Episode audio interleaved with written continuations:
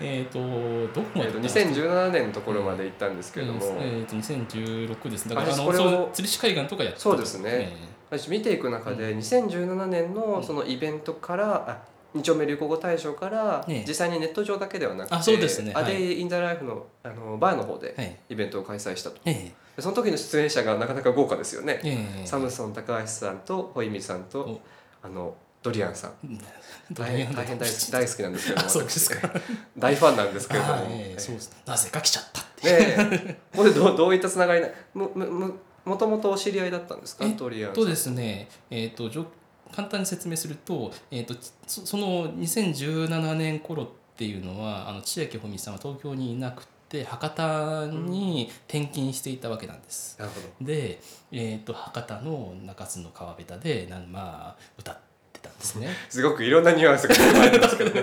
まあ、事実ですよね。それはね。川べりで歌ってた。歌ってたあのまあ、えー歌っててあのよく盗まれる自転車が横に。まあそうそうそうそうです拝見しましたそうなんですよ鍵をかけないんですよで 誰が悪いんだろう5台6台盗まれてるかなかねまあシェアリングエコノミーのえこの先まあ駆先駆けです。はい。そうです。そう共有物だと思ってるんでそうですすよ公共の福祉そういうことです。に役立っている。はい、役立ってます。はい。で、えっと話を戻りますと、小海さんが歌っている動画をまあツイッターで上げました。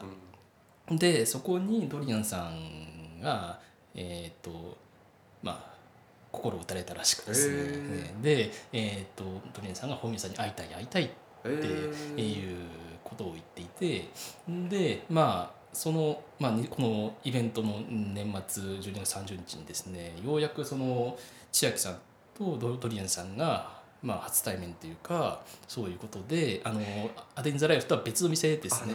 でえーっとまあ飲んだりししたんですよ。ああ違うか。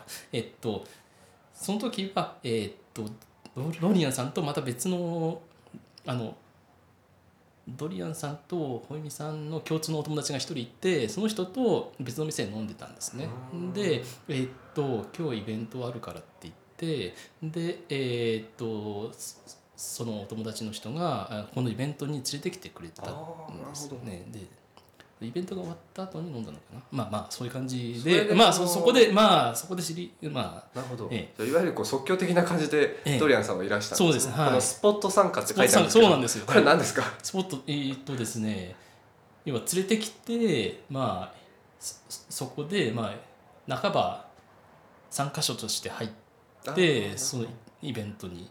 で一部分だけこう。ええはちょっと話してまあ1時間ぐらいでまた別のお座敷があるのでっておっしゃって。お忙しいですね。お忙しいのでインスタのストーリーで拝見しておりますええはい、で途中で退席されてっていう。なるほど。はい、そういう感じで行ったのが、えー、とドリアンさんが「アデイン・ザ・ライフ」に初来店した時なんあ、そうなんですでこれが初来店だったんですよ。えー記念それでそういった意味でも記念すべき日なんですね、ええ。これはね。12月30日ですね。でそこでそのママの伏見の森脇さんに気に入られたっていう。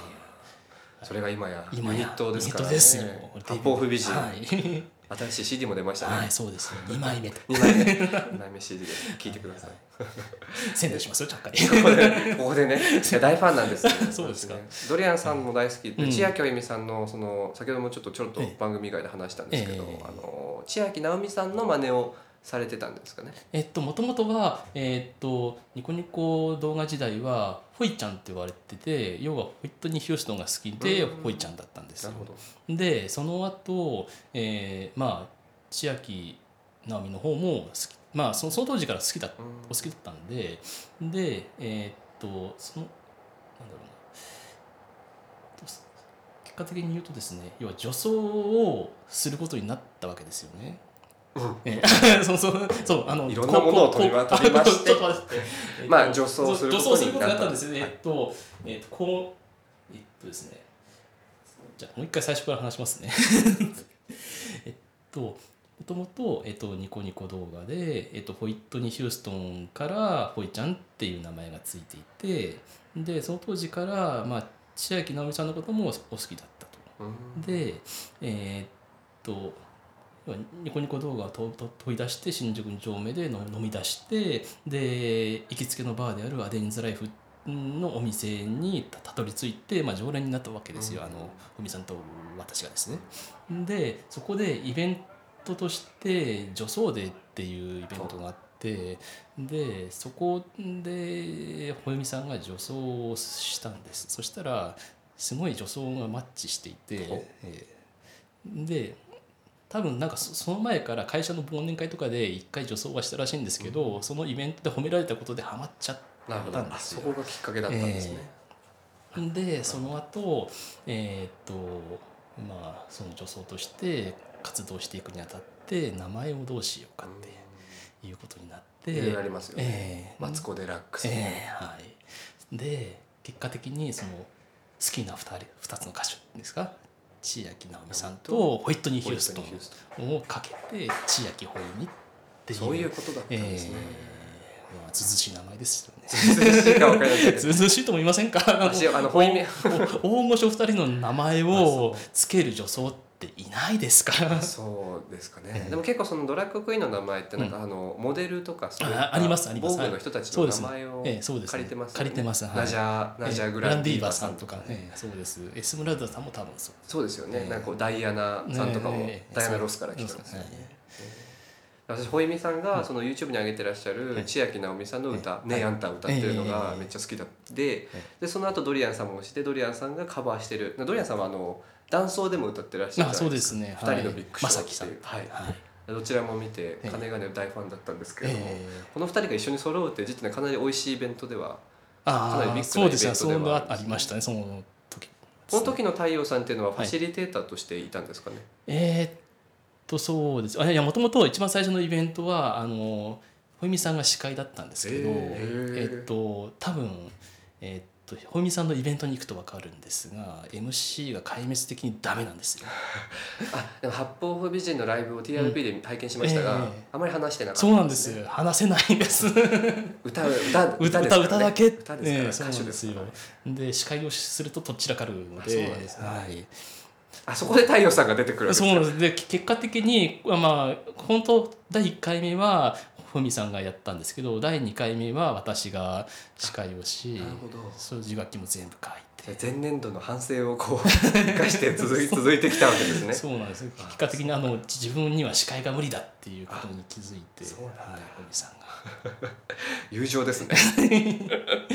そんな2017年の流行語大賞ですけれども、まあ、いくつか。でもこの年は年間大賞はなかったんですよね。そうですね。はい。え結果的になんかもともとはそのツイッターで決選投票しようっていう感じで、まあ、3つか4つ候補をあ挙げて事前に挙げとくっていうことをしてたんですけど今回この2017年度に関しては挙げる余裕がなかったのかどうかわからないですが、まあ、決めきれなかったっていうのがありますよね。対象はえ 対象すそれるのがほどこうええ競ったわけですね、まあ、でも結構ざっと今見てると、ええ。結構ツイッターも燃えましたよね、うん。この年ね、ええ。ちょっとあのいただせっかくいただきましたので、読ませていただくんですけれども、例えば2017年の2月は映画「ムーンライト」が上映されましたしえー3月では「なくそうソジハラ」ありましたね。これはキャッチコピーですか？そうですね。えーっとそそじ SOGI っていう、まあ略語なんですけどのハラスメントをなくそうっていう、のがえ広告か何かで出たんでしたっけね。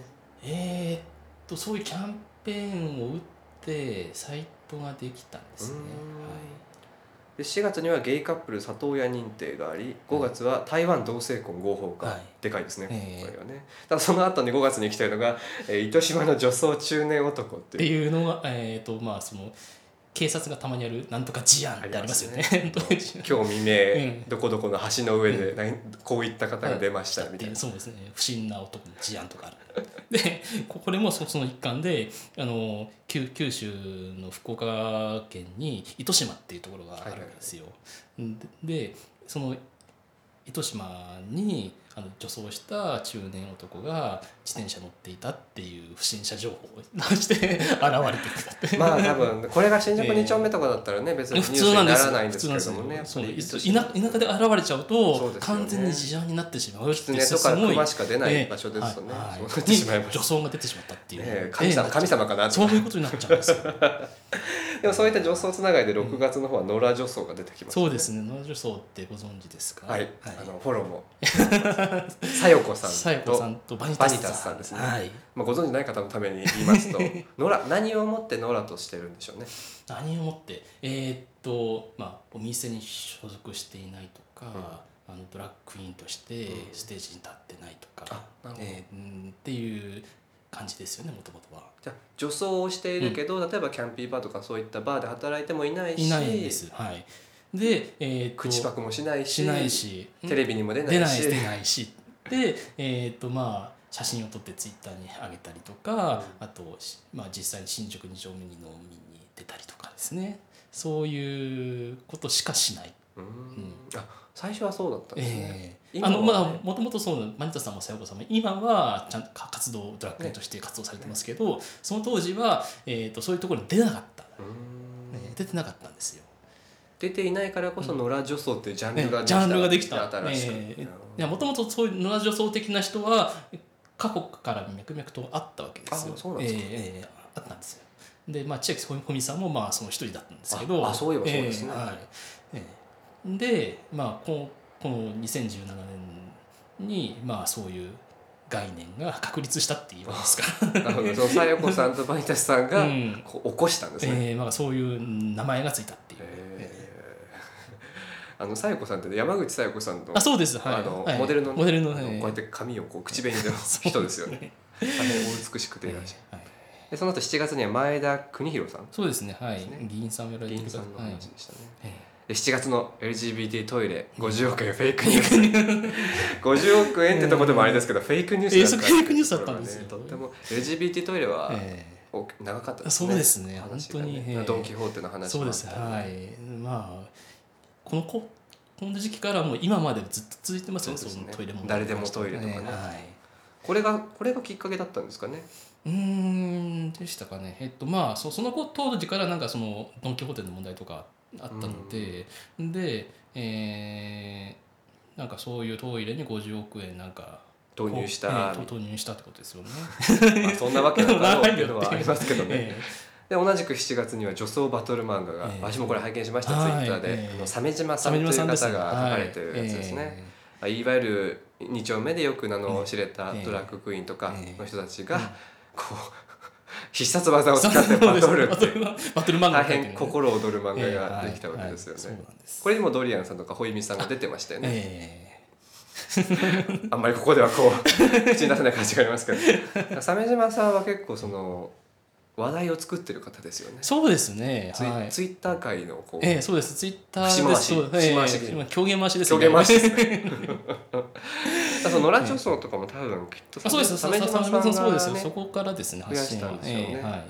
で7月 LGBT 検定検定をね。がありましたね、はい私もこれ見たな、えで同じく LGBT 工学セミナーえセミナー。この LGBT に対して何とかしようっていう動きがちょっと盛んになってた盛んにんですかねなりましたね。ええで特に地地方ではそういうことがあそうなんですよ地方だったんですね、東京ではないですよねさすがに東京だとバレますよね。ねまだ LGBT ってこう時差がありますよね、ええそう言葉がなんですよ。届くは時差が、い。なかなかその情報格差があるので、うん都会と地方だと。なるほどね。でその7月の LGBT とかそういったトイレの話から来て、いきなり8月でマライア・キャリーさん激太りとか、はい。これはもう関係ないですよねね。これはもうゲイとか関係ないですゲイと関係ないですが。個人個人の体重増まあ本当にあ話の千秋ほみさんのねあ独断がえー書いてある独独断ですしなんやっぱりゲイのなんかゲイが好きなディーバっているじゃないですか、はいそういう界隈の人にはグッとくるニュースだったらしいんですよね。えホイットニーさんとかねえそうなんですよ。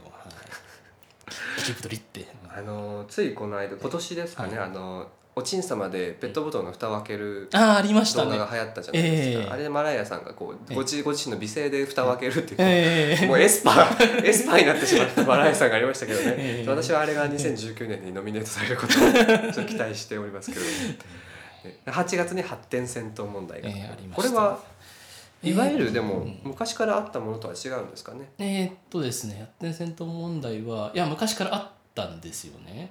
で、えーまあ有名どころがいくつかありまして、いわゆるスーパー銭湯をそう出会いの場として使そう。ですうというねでそのまあスーパー銭湯の関係者の人が業を煮やしたかどうか知りませんけど、まあ、ティッシュを配り出したんですよ。ティッシュを配り出しシュを配り出した、えー迷惑行為を見つけたらスタッフまでお知らせくださいと、手軽な情報収集ですね。えーっていうことを配り出して騒動になったっていうのが一つとあと発展銭湯と呼ばれる銭湯を経営する人たちの座談会っていうのがですねこの頃行われて、えーそれも話題になったっていそれはでも発展をメインに銭湯をやってる人たちですよね。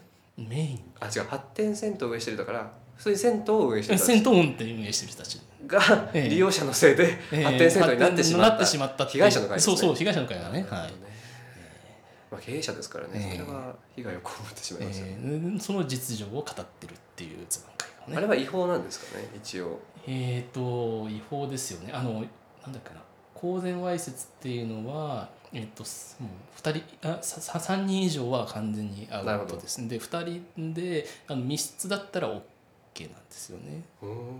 あいわゆる発展場的なあそうそうそうそう。そういうそうそういうちゃんとした場所でやる分にはいいんですけどやっぱ公共場所は完全にアウトですからね。じゃあまあ議論の余地なくアウトなアウトそう完全にアウトです。何をこう、ええ。発展銭湯は文化だと言ってる人もいましたね、ね芸芸隠され抑圧されてきた芸の文化であるから守るべきだと、守るべきだとおっしゃる方もいらっしゃいますけどねえ法律的にはアウトなんですね。難しい。え人の世だ、えでそういったまあいわゆるねあの世間の寄り添った話題もあれば、うん。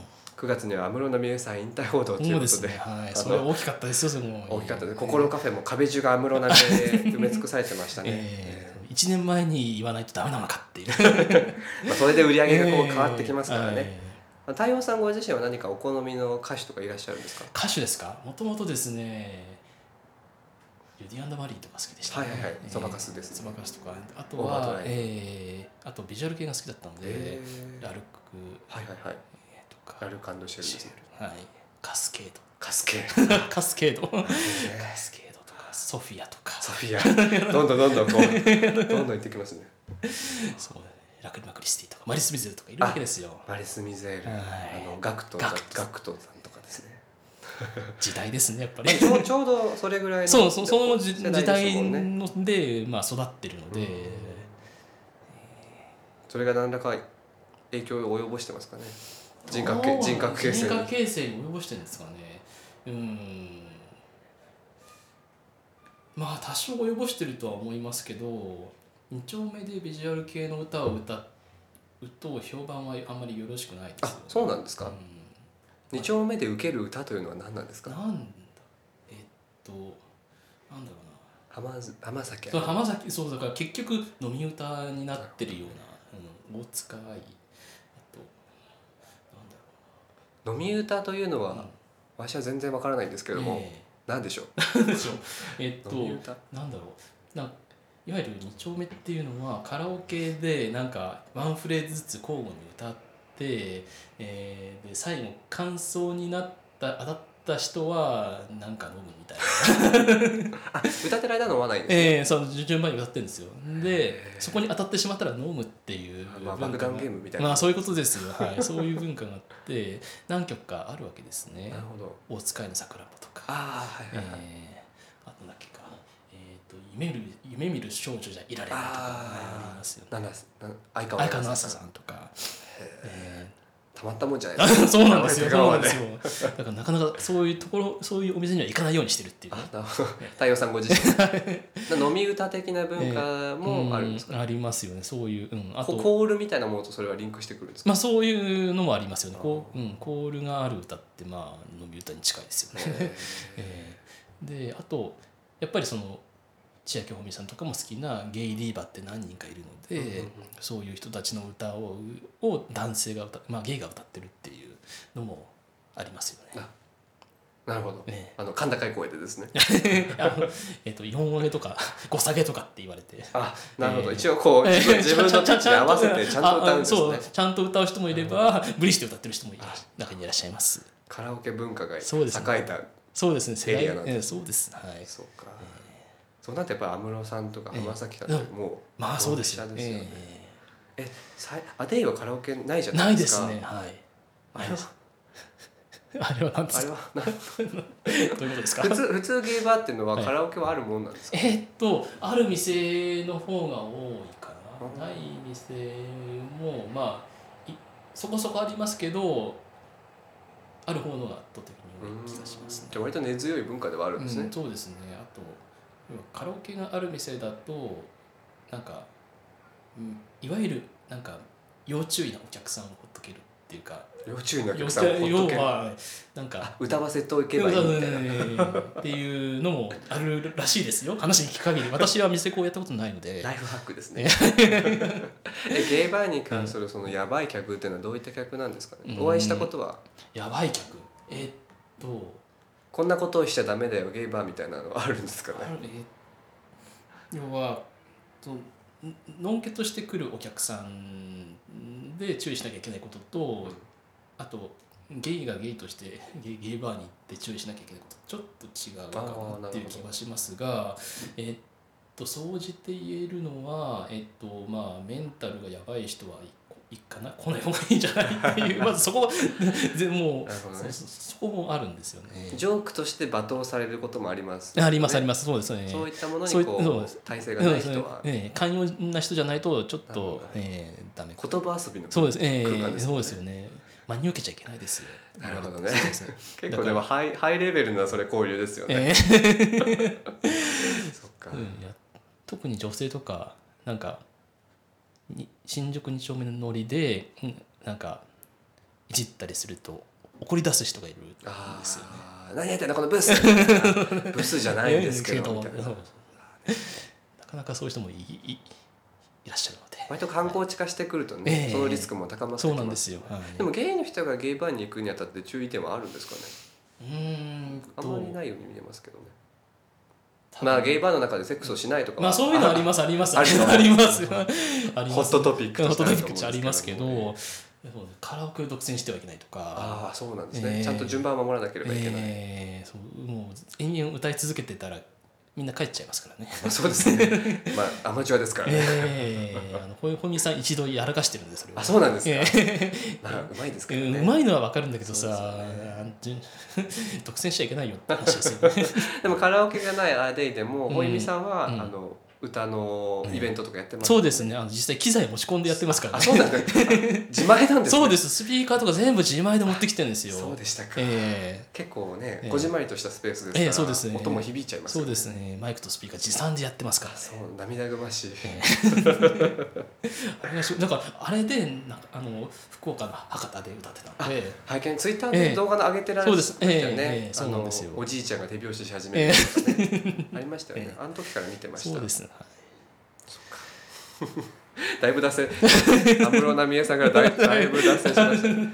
でその同じ月に「ホモーダホモー」がやっぱりあったんですよね。そうですね。あのトンネルズがはい。皆さんのおかげでした。ホモをネタにするネタがありましたね、まあこれもうん。カリッとそうです焼き上がりましたよね。そうですね。もともと,、えー、と1989とか90年ぐらいなんですね、ホモだホモって。でその時トラウマになった人たちっていうのがまあ40代半ばから 40, さ40前後ぐらいまでの人のゲイの人たちがやっぱトラウマに、そうそれを見てトラウマになってしまってっていうのは、その人たちが小さい頃ってそうですね、はい、ことえー小さい頃とか、まあ、多感な時期にそういうのを見て、えーそういうも、まあ、ショックを受けたっていう。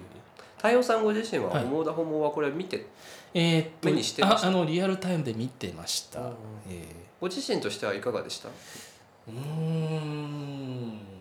そのと当時？当時放映当時？放映当時ですよね。なん結局のんけ目線で見たらあーそうちょっと変わった人いるんだなぐらいな、その時のんけでしたもんね。のんけでしたよ、はい。そうですよね。えーだからそそそれがいわゆるうんゲイゲイのプロト超プロトタイプ偏見みたいな感じではにはおおそういう発想がなかったので、まずゲイという存在を知らなかった小学生とかうん。うん時代なのであれは一体何なんだろうっていう。まあうん。ネタとしてねネタとしてそうそうだからそうキャラククターとしてはまあ面白いつまんないって言ったら面白い方の、うん。えーキャラクターなのでまあそのコントで笑ってはいましたよね。それがこうこの騒動になった時はうん。どうでした、うん。おやおやでした？うん。まあ時代が変わったのかなっていう感じがしきいですねますよね。だから本当当時その当事者だった人たちの気持ちがさやっぱり途中から入ってくると分かりづらいっていうか、うんそうですね。えー実際まあ自分はもう子供にはなれないので子供の頃だ絶対子供の頃の方がなんか影響は受けるじゃないですか、いいものもわ悪いものもっていうのがあるのでうん。いやそう相当だったんだろうなっていう 私あんまりこれを人に言うのははばかれるんですけれども、いつも思っていることがありまして、ええ。その思春期、まあ、いわゆる高校生とか中学生の頃にのんけだった、うんで大人になってからゲイを自覚し始めた人とか、大人になってからゲイの活動を始めた人っていうのは、ある程度幸せそうだなって私あちょっとそうですよね。そうですよね。思ってしまうんですね、これはもう完全に私の逆恨みでしかないので、ええ。あんまり口出せないんですけども、私自身もだからそういうショックを受けずに来れたのは幸せだなって思いますもん。なんかこうふとした時に沈んでしまうとか、ええメンタルを壊れ壊してしまうとかっていうものが、なんかこうそういった人々は少ないように、見えますね。そうですね、うん。まさにそうだと思います。はい、まあ逆恨みじゃないですか。逆らいですか。なんかこうネットとかまあその界隈を見ていて、ええ。例えば40代とか50代で、うんまあ、浮き沈みしている方を見ると、うん。やっぱりそのずーっと抱えてきた人が多い、小さい頃からはい。ずっとっていうのが多いから、なんだろうなと思う。最近はやっぱりこう恨みつらみを重ねて年を取ってしまった人たちと、ええ。若い世代はどうやって対面していけばいいのかなっていうのはああそうですね。やっぱりそこずでなんっと思ってますね。なんかあれがありますよね。なんかうん。断絶的なものがある気がします。そうですね。いくらこう私たちというかええ。この若い側が盛り上げていこうこう改善に向けていったとしても、やっぱりそそんなにすんなりはいかないと思うんですよね、え長年培ったえわだかまりというものはね。それに関して若い側も、いやそんな古い考えじゃダメじゃん変えようチェケラみたいな感じではやっぱりいけ,、えいけない。いけない。いええけない。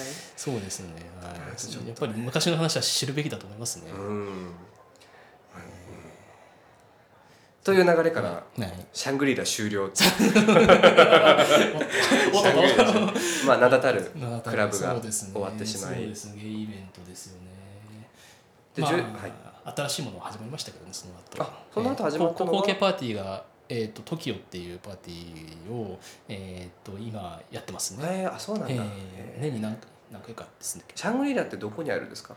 えーっとシャングリラっていうのはイベントの名前です。でえーっとやってるのが、えーっと新木場にあるクラブはいはいで、はい。スタジオコーストっていう、えー有名なクラブがあってでそこの週末イベントが、えーっとまあ、スタジオコーストじゃなくてシャングリラっていうあ形そうなんだ。になってその一環でえーで、えーっと月にえ違う年年に34回そのえー、何でしょうかえっとアゲハっていうのがあってそのイベントの中でシャングリラっていうのがあったえっていう。複雑。あちょっと待って、えっと、もう一回説明するとですスねタジオコーストという場所があり。の新木場にスタジオコーストっていう、えー、とクラブがあって。東京都民じゃない方に説明すると最最強線で行けます。ね。そうですね。新木場っていうところ町がありますで,、えーでそこにスタジオコーストがありまして週末だけ、えー、とアゲハっていう、えー、と枠になってあのどどど土日のパーティーはアゲハでそその中で、えーっとね、年に34回ゲイイベントをやっていてそのゲイイベントの名前がシャングリラっていう。ああなるほど、はい。で今では東京に変わっていると、ええはい。あじゃあアゲハというアゲハという名前自体は、うん。ゲーム系だけではない。あそうです、はい、一般の一般のクラブイベントも週末はそうです。なるほど。はい。よく若いゲイたちがアゲハに行くと言っていましたが、え。なるほどゲイイベントアゲハに行くと言いながら実はシャングリアにシャングリラシャンに行っていたことベントの名前はシャングリあラですからね。なはるほど、え全然わかんない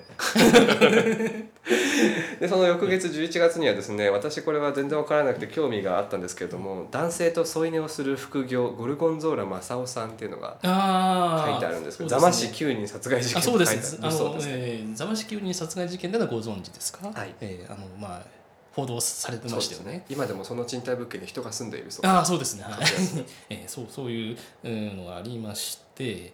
でえーっとそこのえっと容疑者がなんか多分どっかの週刊誌で書いたんだと思うんですけど書かれたんだと思うんですけどそう調べていったらえーっと容疑者自身が副業としてえーっと男性と添い寝をするサービスってまあ6年7年前ぐらいにあったらしいんですね、いうん。今もあるかあるかもしれないんですけど。でそういったところに勤めてたっていう情報が流れた、うん。この容容疑者の新身辺として。なるほど。えっていうのが一つ。でえーっとゴルゴゴルゴンゾーラ正雄さんっていうのは、まあ、ツイッターので活動されてる人なんですけど、白地にこう手書きで書いてあるアイコンですよね、えー基本的にフェイクニュースしか流さない人なんで有名なんですね。なるほど、えフェイカーです。ね、ええ。んでそまああの昔からツイッターやってるような人とかまあ事情通の人にとってはまあいそう全部嘘だっていうのは知られてるんですけど。そうそういうことをし知らないしツイッターの人やってるやられてる方もまあ中にはいてでゴルゴンゾーラさんが、えー、とそのざざましい清に殺害した容疑者を24会館っていうところではい。目撃したっていう、えー有名なええに24の 24 24の部屋。24の会館が。発展場ですね、ええ発展場ですいわゆる。うん。で目撃したっていうのをツイートした結果、えーゴルゴンゾーラ正雄さんに大手メディアから取材が殺到するっていう。はい、えーみんな引っかかっ釣れた釣れたですよ本当に。渦中の人ですからね。えー渦中の人で。じゃあ伝統芸能のええ。そういった様式美を知らないええ。大手メディアが注目したがゆえにゆえに、はい、取り上げられてしまったんですね、えーで結果で取材が殺到するんですけど本本人はえそんなフフェイクニュースだし取材受ける気ないのでその取材が来たことを揶揄する。あ引っかかってええ。や,、やんやんでみたいな、いやいやいやなんだ揶揄するっていうか皮肉るというか。そういう感じになっすごい、ゴルゴンゾーラさんはこれゲイの方なんですか？と思います。と思います。うん実実態はあったことないんでわからないですし。公にはしてないんですねそういったこと。をえー、とほんだから本当にネタアカウントネタアカウントなみたいになってるんです。でゴルゴンゾーラ正雄さんは、まあこんこんまあ、いい今も多分やってるんですけど、まあ、み脈々とそういう活動をしていてたまにニュースになニュースっていうかまあつられであ上がってくつられるんですね。ええつられるネタが、まあ、その後の方でもあるっていう。なるほどね。進歩しない大衆が悪いのか、ええどっちらが悪いのかですけども。そうなんですね。そんな2010年だから2010年は結構色濃かったわけですよね。香ばしかった。香ばしいことが多かったですね人がすぐ別れたり。でもこの年はなんかサムソンさんの選んだ賞とか、うん。あのホイミさんの個人的賞みたいなのはなかったんですね。いななかったんです。はい。それが2000つ翌年の2018年にはできたんですね。そうですね。はい。セレクトしできましたね。人ごはいとに分かれてえ何4選とかえうん。10選とかが出たと、うんでまあやっぱりこうサムさんサムソンさんのを見てると1位が杉田美桜さん、ええ。そしてバディが9課で最後は増原優子成り上がる。こっちが格しいっていう感じはありますけれどもね。ね。なかなか。でこの2018年の頃は参加者が1人増えてい。いまして、コロパンダさんという方が加わってるんですけども、ええ。こちらはどなたですか？えっ、とツイッターにいるんですね、うでえっ、とあんまりプライベートなことは言いたくないらしいので隠してますけどあの端的に言うと「アデイン・ザ・ライフ」の常連さんで、えー、と私もまあ個人的にお友達ではあるんで、まあそそのコロパンダさんは、まあ、こういうことにすごい関心を持ってるので、えーじゃあイベントに参加してもらおうかっていう、はい、そういうことになって。そのえゲイ界隈でこう、ええ。燃え上がるものにも関心がおありなんですね。えーあありますし、まあ、弁も立つので。弁も立つ。いい言葉ですね、えー弁も立つというとね。弁も立つんですよ、本当に。えー 怖いぐらいに弁が立つ。あのそうなの、ええ。達者でいらっしゃるんで、もそんなコロパンダさんが選んだものの中で、え私ちょっと分からなかったものが一つあるんですけれども、モテるんちゃうちゃうおじさんってこれは何でしょう？ーえーっと、モテるんちゃうちゃうおじさんっていうのは、えっと、アプリはやられてますか？出会い系アプリ。ええはいやっております。ああの、ナインモンスターってご存知ですか？はい。僭越ながら。はい。なんだこれ。で そうそうゲイゲイの出会いアプリナインモンスターっていうのがあってでそこでまあ活動していると多分名古屋とか大阪とかそっちの方面かな？に行くとえっ、とまあその会話に行くとえっ、とまあななんでだろう。まるまいわゆるマルチポストっていう感じであのいろんな人にメッセージを投げかけってるおじさんがいて、下手な鉄砲ええ数じゃ当たるってことなのかわからないんですけどでそのメッセージの内容が「可愛いやモテるんちゃうちゃう」って最初に来るなるほど。えモテるんちゃうちゃうっていうちゃうちゃう。疑問形ですねこれはね方言。えうん。あそれがこう例文として。ええそうです。はい。でそ最初の一言目のメッセージは必ずそれなんですよ 可愛いじゃん。ええモテるんちゃうちゃうが広まってくるんですね。ええで、えーとまあ、基本的にはスルーされるんですけど、ですね。ちょっといぶかしげですもんね。ええ中にはこいつは一体何なんだって言って、まあ、コンタクトを取る、あー。え猛者が。ー猛者がいるんです。はい、で、えー、と一応会話をすれば、えー、とつつながることもあああの会話のキャッチボールがつながることもあるらしいんですよね。で、えっ、と多分2018年は実際に会ったっていう人うんが出たのかな。そういえば。で写真を撮っただか撮っただかそんな YouTuber みたいな 晒し上げみたいな。うん。そうでももうなんかマスコット的な存在になってますね。ナインモンスターの。あけじゃあ結構長くええ。あったんですね。はい。あなのでもうねな長年いる人なのででも結構その出会い系アプリでこうアプローチをするって難しい、そうですねですよね。確かにこ続かないですもんね。ちょっとした動作の違いでこう、不自然になってしまうと思う、ええ。例えば太陽さんはご自身がアプリを使う時はどういうふうにアプローチをして人々を捕まえていく 捕まえていくんですかってすごいね。えどうなんだろう。いやでも普通になんか初初対面でやだ面と向かって会ってする探り探りの会話から始めますよねえー。え私はい。つもなんか「ええ。はい」で始まって「はい」から終わってえ「何探してんの？やる、じゃあやろうか」で終わりなんですけども、ね、ああ本当に完全にややる目あ的本当にもう事務連絡なんですけど。それちょっと分からないんですけど、ええ。例えばその「何々かこういうところ写真見てこういうところが可愛いと思ったから連絡しました」みたいな。えうーんいやそういうことは言わないですね私の場合は。何から入るんですか？何から入る？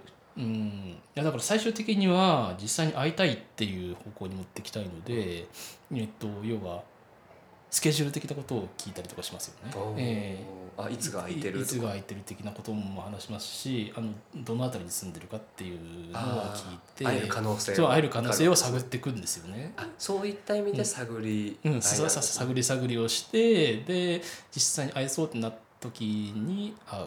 あーでもなんかいきなり例えばうん。話しかけて、そういった情報収集始めると、うん。なんかこう焦ってるみたいな。こうそれだけが会うだけが目的かなみたいな感じで離れたりしません、あそういう人も中にはいますよね。そういったこうつなぎ止めるようなテクニック的なものあるんですか、テクニック？あるのかな？会話をつなげるみたいな。いやーそのそれはこちらが聞きたい話ですよね。でも不自由はされてないんですうよ、ーんはい。正解はないんですかね、と思いますよ。は。い、そうですよ。だから結果的に、えーこれから会おうって言ってあ会える人がいるわけですからね中には。なるほど。えでもそうなるとやっぱりうん。数を打った方がねー成功率は上がるかもしれない、うん。まあそうですよね。結果的にそうなっちゃいますよね。ね、ってなるとモテるんちゃうちゃうおじさんはとてもかわいそうな感じになってしまいますよね。そうですね。別に悪気があったわけではうないん。ないですからね。そうですね。打つのが面倒くさかったからコピペをしてしまっただけかもしれないですねんあのー増原優子さんが翌年あ前年の2017年に離婚されたうん。後、うん。今度勝間和代さんととはいご結婚されて。始めましたよね、それも結構正気でしたけどね、うん、そうですね交際を始めてしまっておばさんずラブっていうね、ひどい。ええ。でなんかそのゆ夕方かなんかのニュースのトップになってた。あエブリィでエブリィありましたね和代さんのカミングアウトでも良かったですけど、ええ。私はね。あのカミングアウト自体としては。ええ。とてもパワフルなえ感じが、えそうですね。いいいですよねそういうん、分かりやすかったし、えただ増原さんえうん。おおここでここで来るか。ここでこう来るかみたいなのはうん。ありましたうん。ね、こう核を触れない感じの会話があります。あとはこの、この場合はほいみさんも選んでるんですけれども、はいほいみほいみさんが選ばれた中でうん。私がちょっとまあ自分自身も衝撃だったのは、あのマキさんの老後。ああ、はいそうですね。あの日曜日の午後のフジテレビの「ザ・ドキュメンタリー」っていう、まあ有名なテレビ番組がありましてまあすごい人生うん。が映されますよね。人人の生き 生きる様を生きる様が組そうですね。日曜日の夕方あお昼までしかできない番組ですよね。他の時間帯と絶対無理。こう何か「王様のブランチ」とか見た後で流れでこうつけたらすっごい重いみたいなやつですよね。そうなのでそこで出たマキさんの老後というのが出たと。ね。マキさんというのは？えーっとマキさんっていうのはえーっとどっちだ？ゲイで女装をする方かな。性別逆転の家族としてああべこべカップルあべこべカップルとしてで生活をしてる。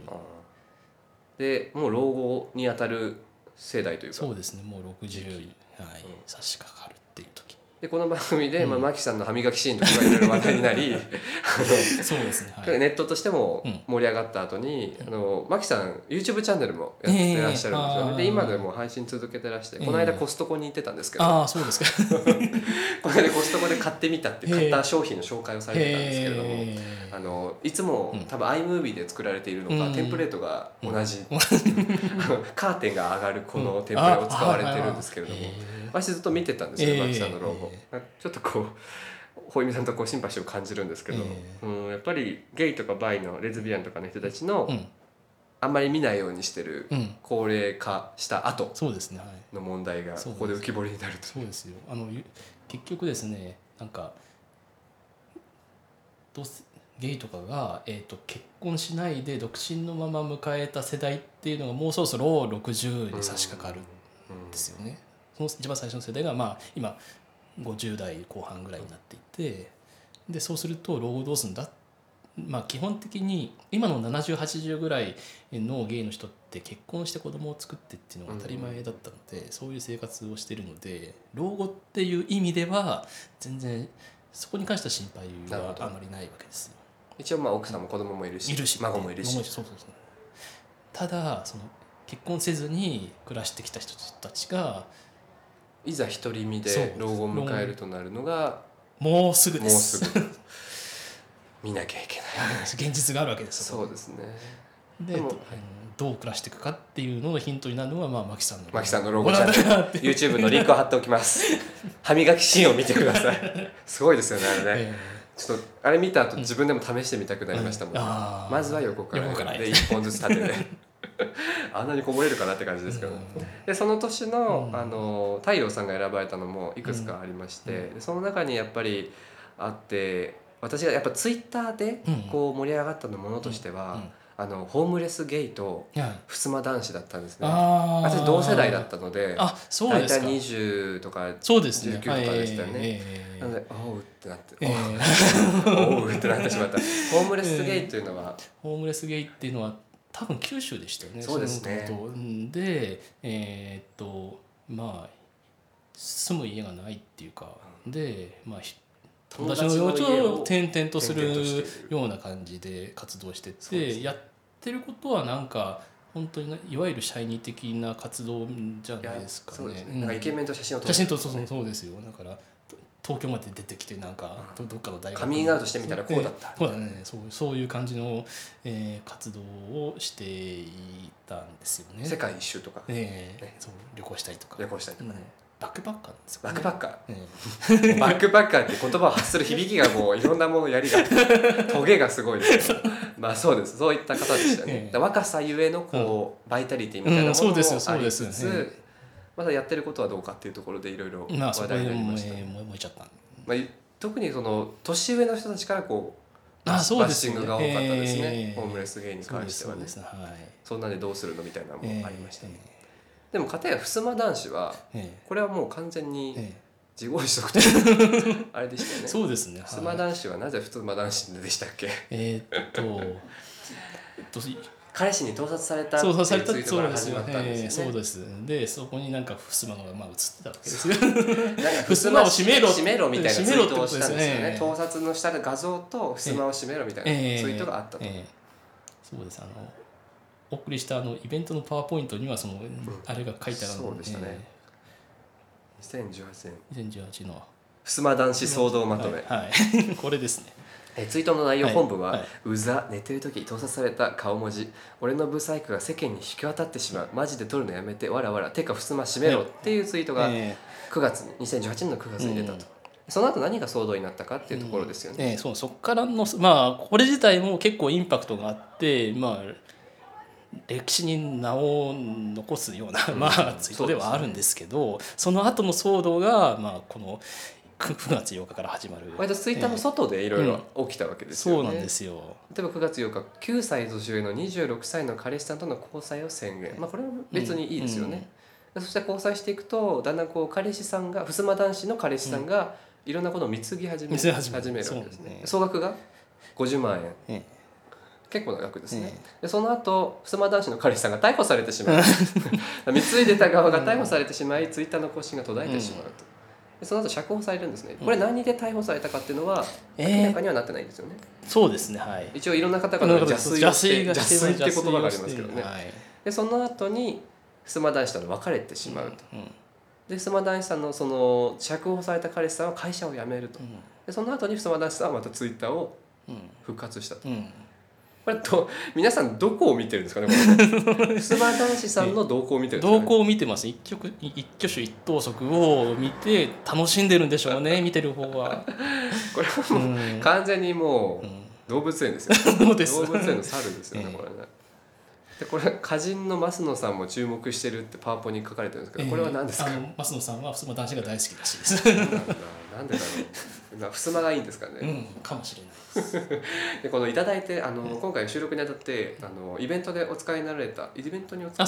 になられたパワポも送っていただいたんですけれどもまあすごいですね、ええこれパワポの枚数31ページ。なかなかないですよね。31ページを作るっていう機会、え でそうそういった中でだんだんお時間が近づいてきてしまいまして。で2018年の、えー結果的に総投票数で見ると、えー一番大きかったのはやっぱり「おっさんずラブ」が。ー、でもそのズラブではないあ違うこれ一番か。はい。えー一番大きかったのは「生産性」生産という言葉です杉田美桜さんのあの騒動はも週刊新う潮。そうですよ。テレビでも話題になりましたし。ね。BBC でも取り上げられました。ね。日本中で騒動になった。世界中で取り上げられました。でその結果ホイミさんが杉田美桜の女装をした、拍手ですよ。拍手。似てましたしね。はい。似てるんですよ。結構千弁万化ですね。ある時はホイットにすごいなと思いましたーね。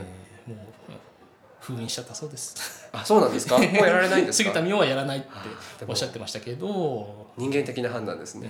えあんまりこうずっとやるのもーね。えだその杉田美桜の後にやっぱりこう2丁目に来たじゃないですかーね。美桜さんが美桜さん自体がですね今年来ましたね。はい。ね。2019年に、でこうカンバセッション。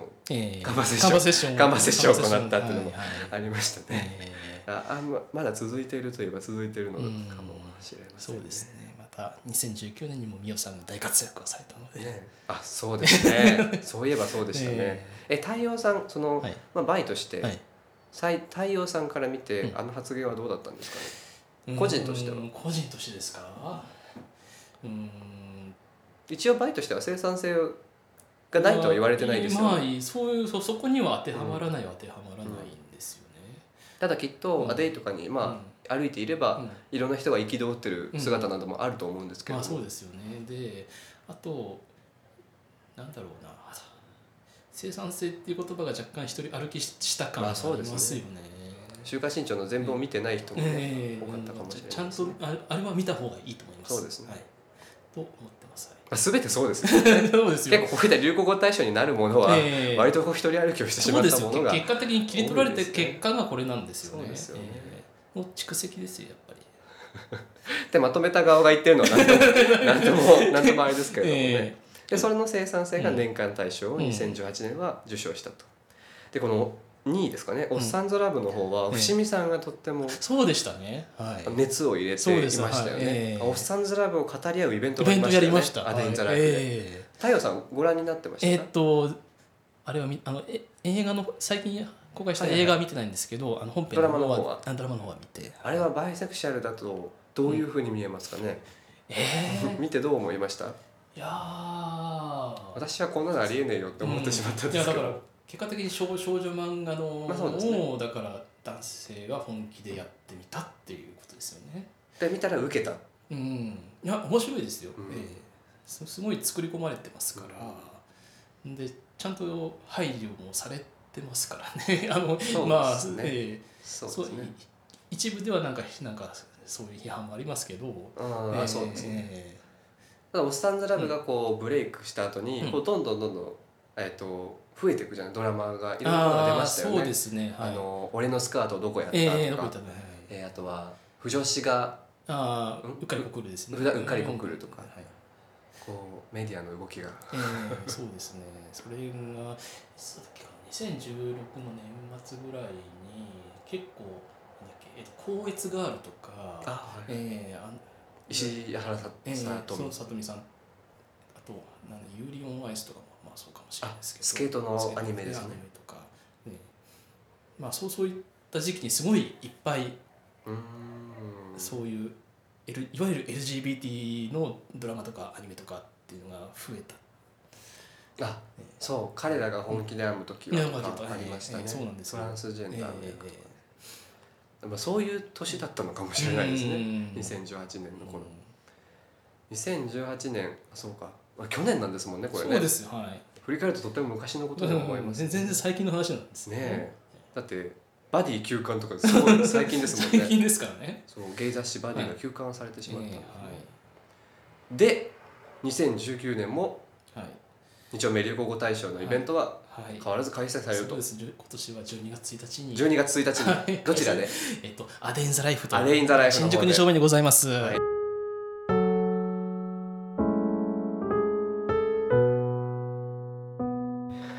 ここからは補足となります。えー年忘れ特別営業。2019年2丁目流行語大賞は、えー開催日時は12月1日の日曜日夜8時から夜12時、20時から24時まで、そしてトークは、20時半から23時頃を予定されております。また会場はアデインザライフ、出演は千秋ほいみさん、八方不美人、ロイさん、箱車、コロパンダさん、太陽さん、ネットウォッチャー、他、えー参加費は通常料金プラス500円となっております。イベント詳細や、えーリンクは説明欄に載せておきますので、ご興味のある方はご確認ください。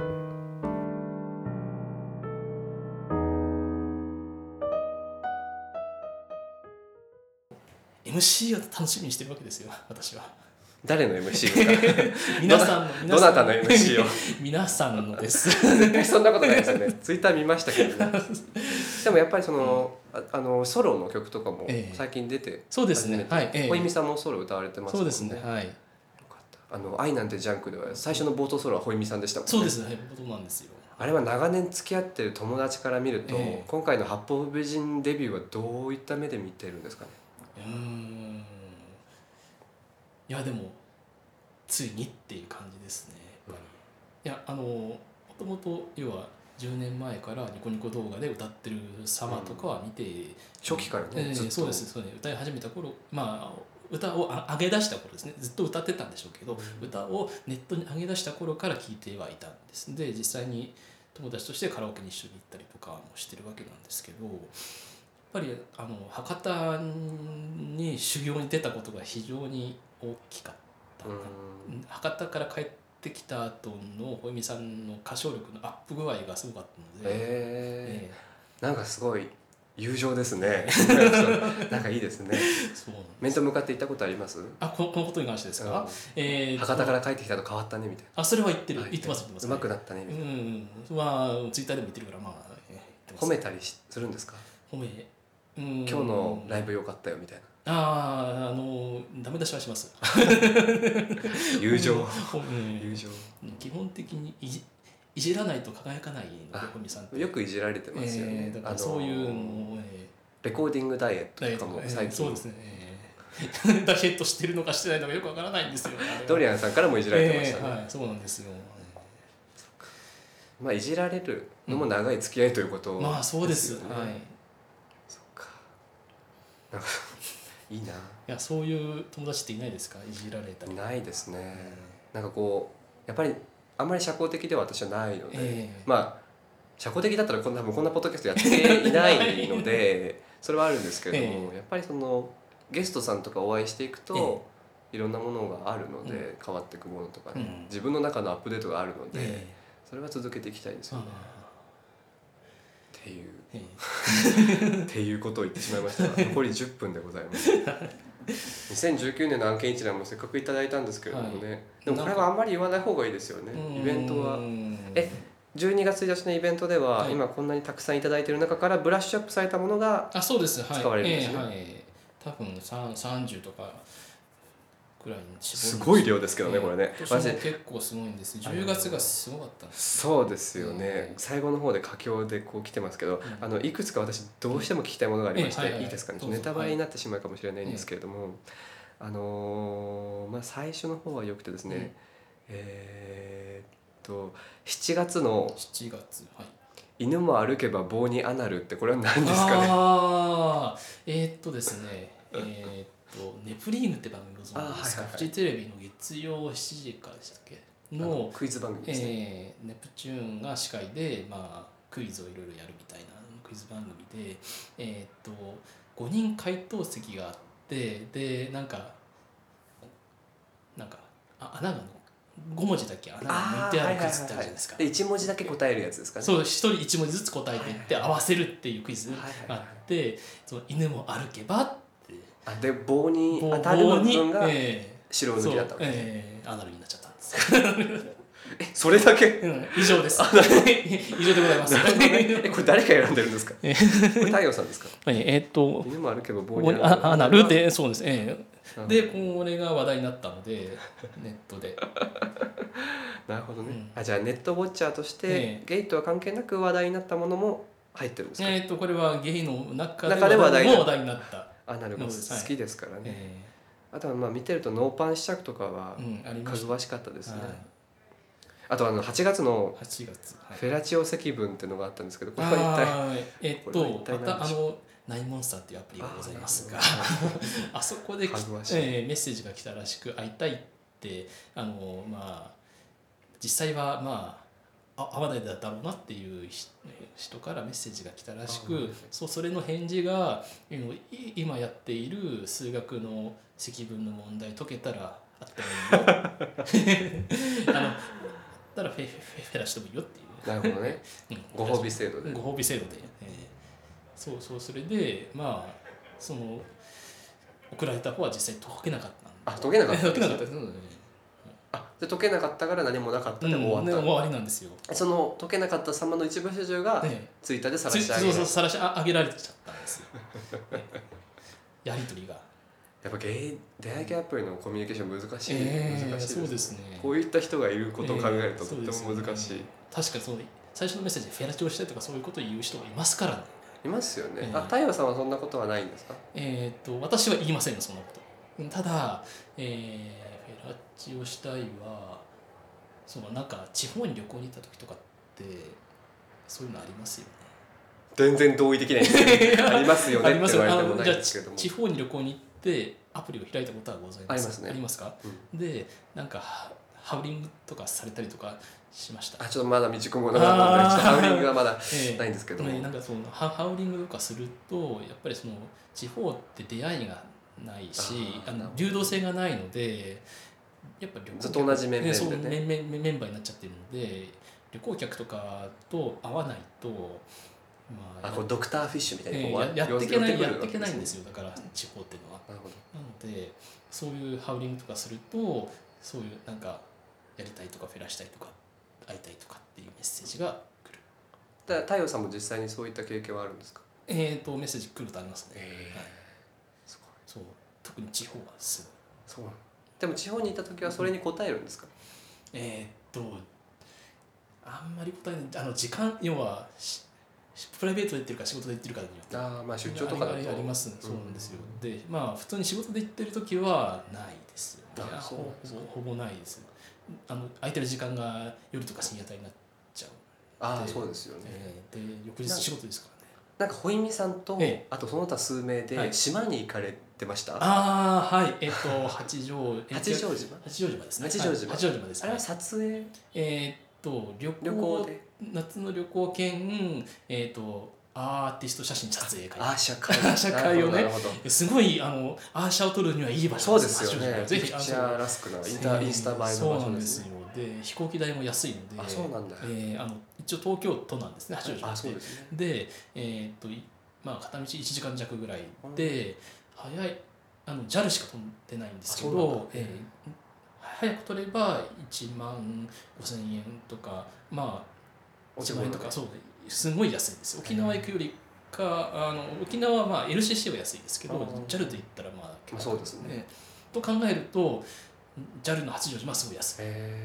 だからそれで行った時に、ね。その島に住んでるゲイの人からええ。アップなんかで声をかけられたりああそうですね。はい。ありましたけど、ええそうですそんなとこ八丈島にもいるんですね。いますよ。当然いますよ。届け。ええ。届けポッドキャスト。そうなんです。八丈島に行ったらまあ一個だけハウリングしなくても行ったらメッセやっぱりこう来る。溜まる水に生きてますから、こう入れれば来るわけですね。うん、結局表示される人数がその島にいる人がまあおきおお決まりの数数人いるわけなんですけどそれ以外の人来たらあうん。旅行できたんだすぐ分かるわけじゃないですか。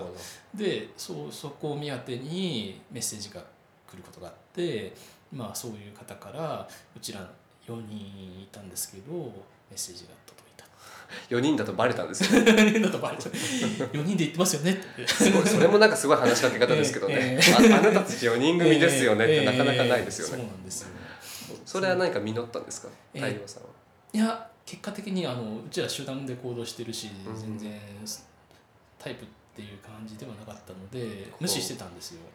でそうしてたらですね、えっと、旅行に行った時の夕食で焼肉屋さんに行ってですねで 4, 4人で焼肉食べたんですけどその時にですね、えっと、隣にですねお客さんが34人来ていて、でその中の一人がそのアプリでメッセージを送ってきた人 まさに集団活動をしている最中に、ええそうねあそうです。かうわーって思いましたねその時は。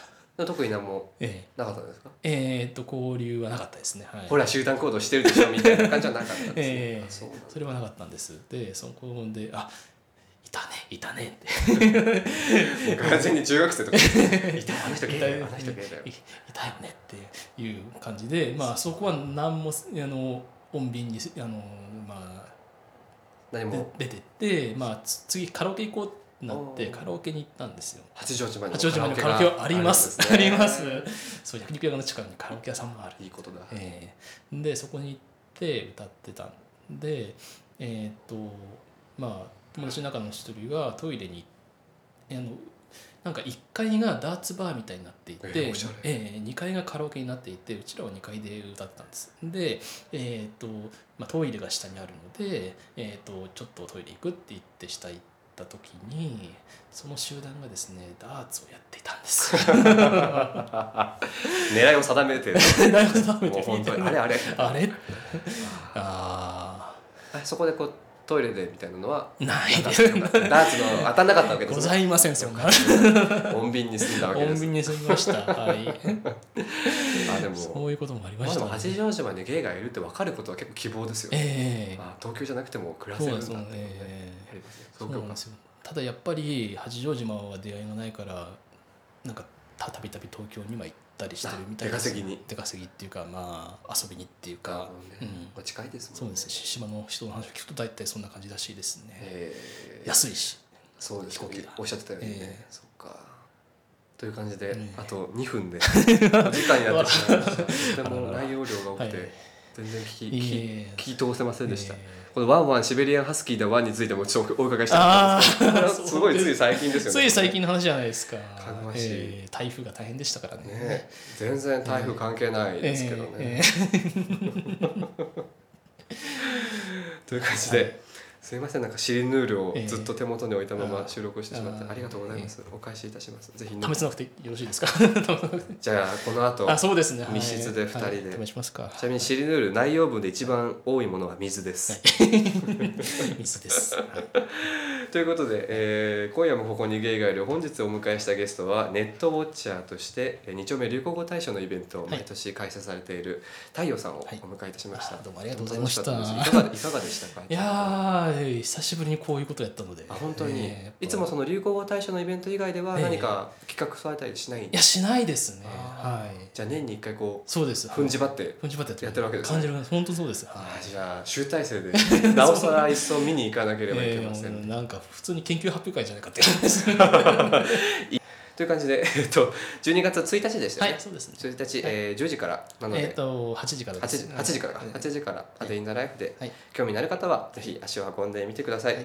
ということで本日はありがとうございました。ありがとうございました。こんばんは。こんばんはじゃない おやすみなさい